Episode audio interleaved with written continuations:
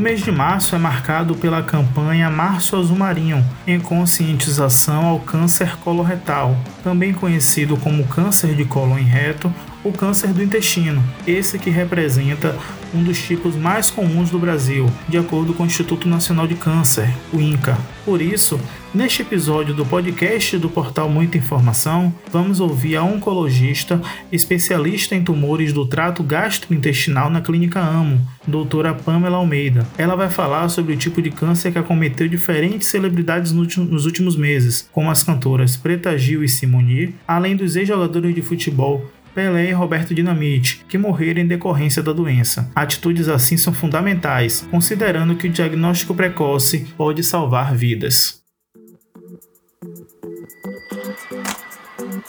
Doutora Pamela Almeida, é um prazer mais uma vez te receber. Bem-vinda ao podcast do portal Muita Informação. E nesta edição a gente está falando sobre o que acontece no mês de março, que é a campanha de conscientização em torno do câncer de intestino ou câncer coloretal. Eu que agradeço o convite, prazer estar aqui é, falando de um tema tão recorrente na minha prática clínica. Eu acho que o Março Azul, ele tomou força mais nos últimos três anos, provavelmente. Então a gente ficava entre o setembro verde e o março azul e agora a gente tem um movimento mundial prol da conscientização da importância de que se adote medidas de prevenção primária, que é você cuidar da sua saúde, ter um estilo de vida saudável, que a gente pode desmiuçar melhor durante o programa programa e também a, a, a, prevenção secundária e de fazer exames de screening, né? Como, por exemplo, a colonoscopia, que também a gente deve falar sobre isso, para você detectar lesões pré-malignas, que são os pólipos, e, e cânceres iniciais, né? Que então você consegue ter um exame tanto diagnóstico quanto para curar. Então é um prazer estar aqui falando sobre isso e é muito importante que toda a população seja uh, um instrumento de difusão dessa informação para que a gente diminua né, a incidência desse tumor, que hoje é o segundo mais comum, tanto em mulheres quanto em homens. Então, em mulher o mais comum é câncer de mama, em segundo câncer coloretal, em homem o primeiro é próstata e o segundo é câncer coloretal. E existe uma previsão de que esses números de casos aumentem também, até mesmo na população mais jovem. Então, é um prazer estar aqui. Eu que agradeço, doutora Pamela. E claro, a gente vai falar sobre diversos aspectos ligados ao câncer coloretal. E para começar, eu gostaria que você explicasse aos nossos leitores, né, quais são os fatores que tornaram é, esse tipo de câncer tão prevalente no Brasil e que acomete cada vez mais pessoas mais jovens realmente a incidência é, ao longo dos anos sempre foi maior na população maior que 50 anos. Por quê? O principal fator de risco para que qualquer indivíduo tenha um câncer é a idade. Então, quando a gente vai ficando mais velho, o nosso sistema de defesa que nos protege em relação às células que eu costumo dizer que estão estragadas, que são as células mutadas, ele também vai ficando menos vigilante, ele vai envelhecendo e a gente vai perdendo esse fator de proteção. No entanto, desde 2014, especialmente nos Estados Unidos, né, onde as pesquisas são feitas com mais afinco, observou-se um aumento da incidência em cerca de 1,5% a 2% na população jovem entre os 40 e os 50 anos. Existem muitas, digamos assim, hipóteses em relação a por que isso está acontecendo. O principal seria o estilo de vida, realmente, né? Então, sedentarismo, obesidade, tabagismo, alimentação. E também há quem advogue que seja por conta de um fator que seja a nossa microbiota intestinal, que vem sofrendo transformações e que poderia estar gerando essa maior tendência ao desenvolvimento do câncer coloretal. Então, isso, esses são os principais fatores, assim, de um modo geral, que mostram essa tendência a aumento na população mais jovem. Além disso, o que se sabe é que só 5 a 10% são casos hereditários. Então, realmente, o estilo de vida é fundamental para que a gente possa fazer a nossa parte. E quando a gente fala em câncer, a gente sabe que ainda é muito grande a questão do estigma do medo em torno dessa doença, né? Mas claro que é sempre importante a gente frise que muitos tipos são altamente preveníveis. E eu queria saber, o câncer de intestino, ele também é altamente prevenível? De qual forma? Fato, é, o câncer coloretal talvez seja um dos cânceres mais preveníveis, no sentido de que a gente tem uma ferramenta que é a colonoscopia, que tanto nos permite fazer um diagnóstico mais precoce, porque como é um exame que você vai lá na luz do intestino e você consegue visualizar com a câmera que fica na pontinha desse aparelho, consegue notar a presença de pólipos, que são lesões que podem evoluir para um câncer no futuro. Então, todo pólipo que é detectado, ele é removido e estudado na patologia para que a gente possa definir é, qual seria o risco disso sofrer um processo que gere um câncer. E, além disso, ele pode detectar lesões neoplásicas, né, um câncer precoce, em que você consegue tratar apenas com a ressecção da lesão via colonoscopia. Então, é realmente uma ferramenta né, muito é, precisa, tanto no diagnóstico quanto no, no, na terapêutica das lesões iniciais. Por exemplo, no câncer de mama, a gente tem uma mamografia que a gente detecta, mas a gente não trata. A colonoscopia, não, a gente realmente trata. E uma controvérsia que a gente observa, assim, que a gente falou nesse negócio de idade, é que a gente tem notado uma tendência a uma redução da mortalidade do câncer coloretal como um todo, especialmente quando a gente, no montante, nessa população de mais de 50 anos, que é quando a gente tem o diagnóstico que a colonoscopia, né, ao longo dos anos, tem sido recomendada e tem sido motivo principal de que haja uma queda da mortalidade por conta da difusão da, da, do screening da colonoscopia. É claro, também nas técnicas de avanços da cirurgia, da terapêutica sistêmica, mas principalmente pela, pela colonoscopia, que é o que a gente quer detectar as lesões precoces, né? E aí, como a gente estava falando dessa coisa do jovem, é, a colonoscopia, hoje em dia, por conta dessa questão que eu falei do aumento da incidência, é recomendada para toda pessoa com mais de 45 anos, por conta que essa faixa etária de 40 a 50 tem havido um aumento tanto na incidência quanto também na mortalidade. O que se sabe é que quando o diagnóstico é no, no, no paciente mais jovem, por exemplo, às vezes não é incomum a gente ter um paciente com 35, 40 anos que teoricamente ele não está nessa janela para fazer o exame de rastreamento, o diagnóstico é mais tardio, porque às vezes ele tem alguns sintomas que ele meio que menospreza, o médico também não imagina que seja um câncer. Então isso vai passando e o diagnóstico muitas vezes é mais tardio. Então, o exame de screening e também você vigiar o que você sente é fundamental para que esse diagnóstico seja mais precoce e a gente fale de cura, né? Então, um estadio clínico 1 ou 2 de um câncer de colo, você tem uma chance de cura de 90% a 80%.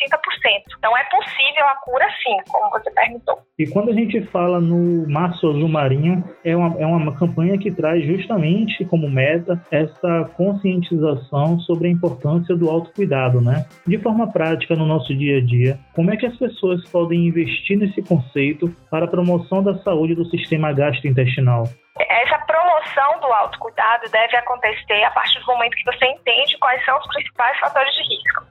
E como eu falei um pouquinho aí até no início, esses fatores de risco principais são a obesidade. Então, a obesidade é responsável por volta de 30 a 40% de todos os cânceres, de um modo geral, e também do câncer coloretal. Então, a gente manter uma alimentação saudável, exercício físico, para que a gente se mantenha dentro do peso ideal é fundamental. Partindo por aí também o exercício físico, então, todo indivíduo deve praticar exercícios físicos de moderada intensidade, pelo menos 150 minutos por semana. O ideal é que essa, essa prática de atividade física seja dividida entre atividade física de força, de moderada intensidade no sentido de ser aeróbico, né? De melhorar esse condicionamento cardiovascular. Então, o exercício físico tem milhares de efeitos. Eu acho que é prescrição médica para qualquer pessoa, porque além de fazer com que a gente consiga manter melhor o peso, prevenir vários tipos de câncer, como a gente está comentando aqui, também doenças cardiovasculares, garantir uma longevidade maior e um envelhecimento mais saudável, né, com maior qualidade de vida. Então, além do exercício físico, também a alimentação é um fator importante, porque é uma outra coisa que a gente pode estar atuando. Um fator de risco que a Organização Mundial de Saúde enfatiza é a ingestão exacerbada de carne vermelha. Então, o brasileiro, especialmente, tem o hábito de comer muita carne vermelha. Isso é observado, por exemplo, no sul.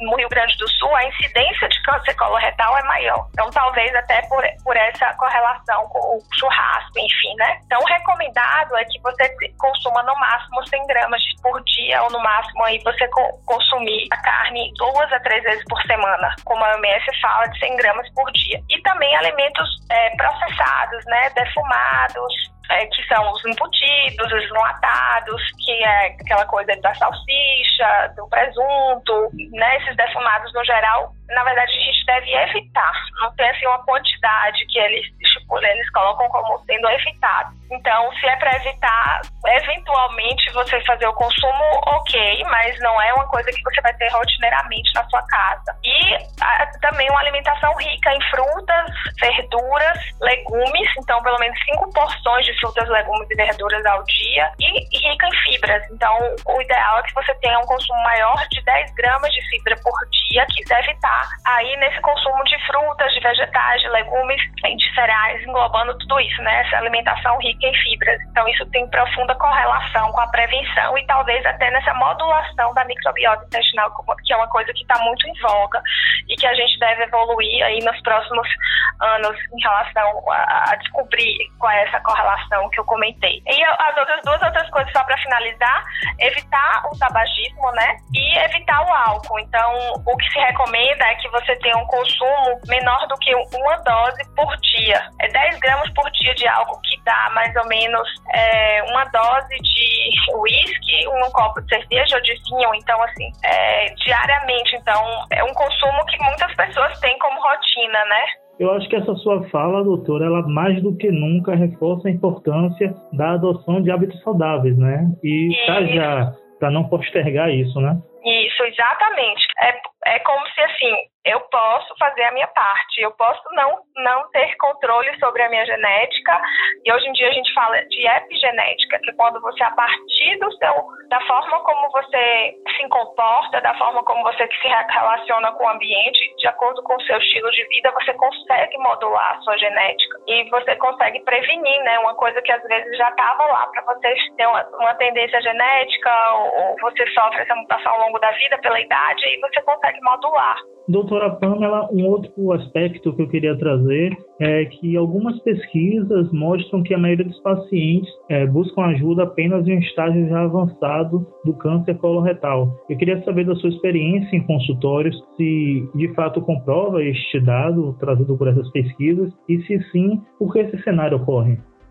Coisas aí, na verdade. Primeiro, porque muitas vezes, às vezes, o próprio paciente busca ajuda. Às vezes é um jovem que está com sangramento retal pouco intenso, e aí que o médico não, não especialista, que não está acostumado a lidar com o paciente de 35 anos, pode sim ter um, um diagnóstico de um câncer intestino, fica atribuindo aquilo a uma, uma possível hemorroida, uma dor abdominal, e aí, ah, não, é outra coisa, então não dá devida importância. Então, muitas vezes o paciente, ele até procura, mas os médicos às vezes eh, generalistas não ou da emergência que não estão ali vendo no dia a dia de, de forma pontual não conseguem parar para dar real importância, entendeu? Eu acho que tem as duas coisas e o próprio paciente que às vezes existe até uma certa por exemplo, a gente está no Dia da Mulher, né? Tradicionalmente a mulher costuma se cuidar mais, procurar mais a assistência médica, os exames de prevenção em relação aos homens. Então, é, tem um pouco do individual do despertar de cada pessoa para a consciência de que o seu corpo é sua casa, sua morada, você precisa cuidar dela e observar os mínimos sinais, porque pode acontecer com qualquer pessoa, qualquer doença. E o importante é que a gente tenha um diagnóstico mais precoce. Por isso, né, que você dê real importância, né, ou que você faça os exames que é, são recomendados, que você vá buscar esses resultados de exames, em que você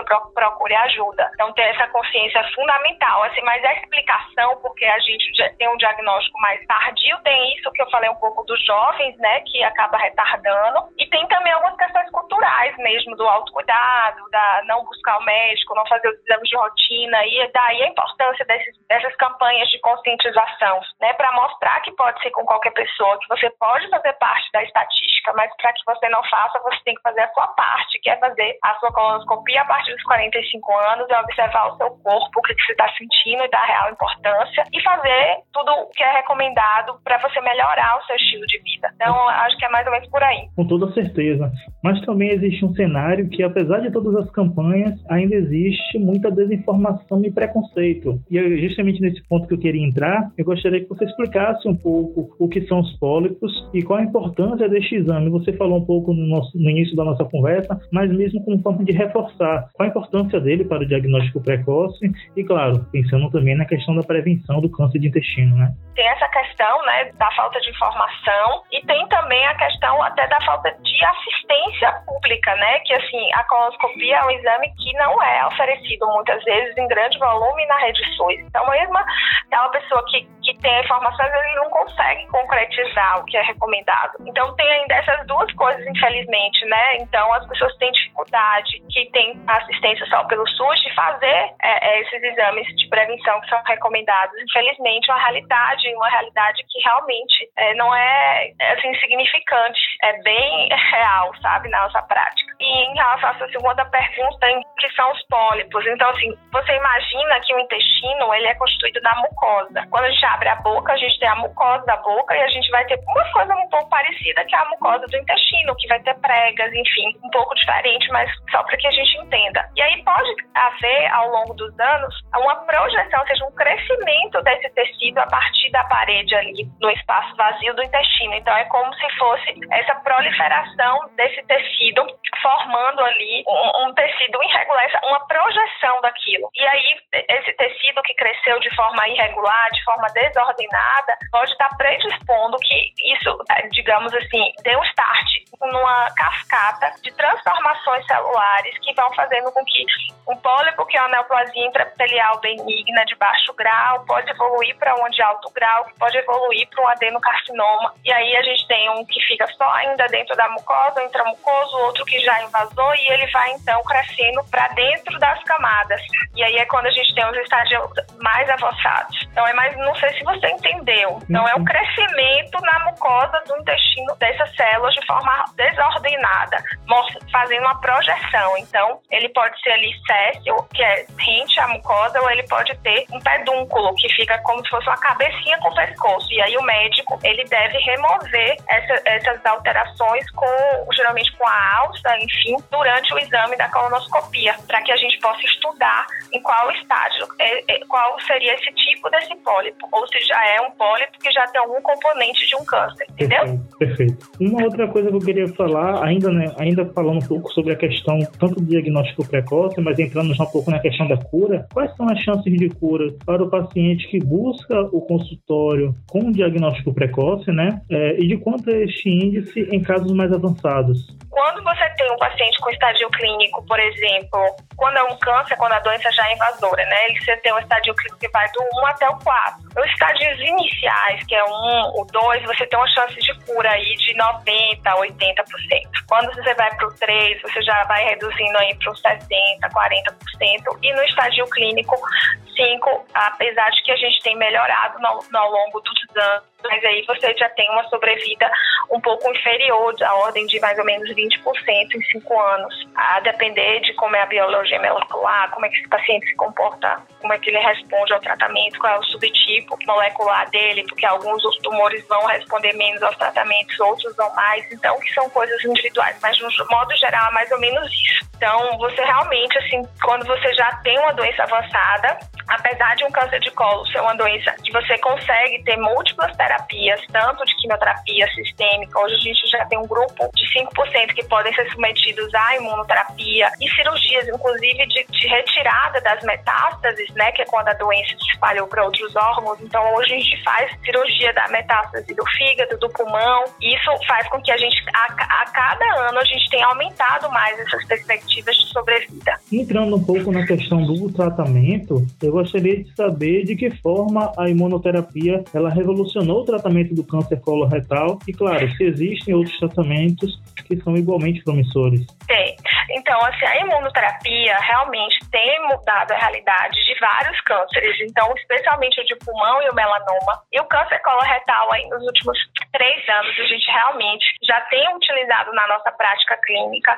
Entretanto, só é um grupo pequeno de pacientes que tem essa capacidade de responder esse tratamento. Então, o paciente, quando tem uma alteração molecular que ele tem uma perda de umas proteínas do DNA que a gente chama de instabilidade de microsatélites, que faz com que esse tumor tenha muitas, muita carga mutacional, seja um tumor quente, portanto, que responde à imunoterapia. Mas isso só é da ordem de 5% para aqueles tumores de câncer coloretal que já são metastáticos. Então, todo paciente que tem um diagnóstico, a gente faz a pesquisa por, por um exame que chama de imunohistoquímica sobre essa alteração que eu expliquei. Se estiver presente, a gente usa a imunoterapia, que é um tratamento que, na verdade, faz com que ele vai modular o seu sistema imune aí a liberar substâncias que vão ir contra o tumor, né? É, então tem muito menos efeitos colaterais do que uma quimioterapia. E um outro cenário que a gente provavelmente vai ter uma aprovação em breve, mas que a gente ainda não tem usado na prática clínica, é um estudo que a gente teve uma, uma, uma apresentação oral na ASP ESMO GI do ano passado de duas, dois tipos diferentes de imunoterapia, né, mas que tem o mesmo princípio em paciente com câncer de reto. Então foi um grupo pequeno ainda de 12, 14 pacientes que estavam em observação, que, que também tem essa alteração, que é da instabilidade microsatélites, que também é um percentual pequeno de pacientes que têm essa alteração, e nesse caso os pacientes não tinham uma doença avançada, metastática, era uma doença ainda inicial ou localmente avançada. Eles fizeram uso da imunoterapia e todos os pacientes do estudo responderam, e esses pacientes estão em segmento sem necessidade de cirurgia. E a gente sabe que no câncer de reto a gente tem é, uma chance maior desse paciente precisar de uma bolsa de colostomia, né, que é quando se faz o desvio do trânsito e usa uma bolsinha, né, para ter as evacuações pro resto da vida. Então, é, realmente é um divisor de águas, assim, e traz uma, um benefício de qualidade de vida e de cura, imagina-se, muito superior. Mas, infelizmente, só ainda uma pequena porção dos pacientes que tem essa alteração. Não é para todo mundo. E nós sabemos, claro, que esse quadro da pessoa receber o diagnóstico de um câncer coloretal pode ser muito complicado. E eu gostaria, inclusive, que você deixasse uma mensagem para essas pessoas que receberam um diagnóstico recente desse tipo de câncer, é, como é que elas devem proceder, como é que elas devem é, atuar, né, a partir desse diagnóstico como você até comentou numa pergunta anterior, ter um diagnóstico de um câncer é, ao longo da história, né, ao longo do tempo, é uma coisa é, muito até estigmática, assim, por ter um câncer, né, as pessoas já olham como se fosse um, um atestado de óbito quase. Isso tem mudado, são alguns conselhos. A gente não tem culpados, não, não foi você que fez nada, que, que levasse a você ter o câncer, né, a gente fala dessas técnicas de prevenção e tudo, mas tem pacientes que realmente são atletas, não têm sobrepeso, se alimentam bem e têm um câncer. Então, assim, não é nada específico. É claro que você pode diminuir o seu risco, mas você não ficar culpados. Você se, se armar com toda a coragem, né, com a sua autorresponsabilidade, com a proatividade, com a fé, eu acho que e a sua positividade fazem com que você consiga passar pelas várias etapas de um tratamento de câncer que muitas vezes ainda são muito desafiadores. Então, acho que são alguns desses conselhos, assim, é você se informar, ter coragem, ter fé, se autorresponsabilizar, não culpar ninguém ou nada e seguir, né, com as etapas, se a, também se envolver com profissionais de confiança, com familiares, com pessoas que querem o seu bem, né? Então acho que é um aparato de uma rede de apoio, porque realmente são momentos bem desafiadores para a vida de qualquer pessoa. Com toda certeza, doutora. E só antes mesmo da gente estar tá finalizando, eu gostaria de fazer uma rodada de respostas rápidas entre mito e verdade, em que eu vou trazer certo. algumas questões, tudo bem? Certo. A primeira delas é Câncer de intestino só atinge pessoas a partir de 50 anos.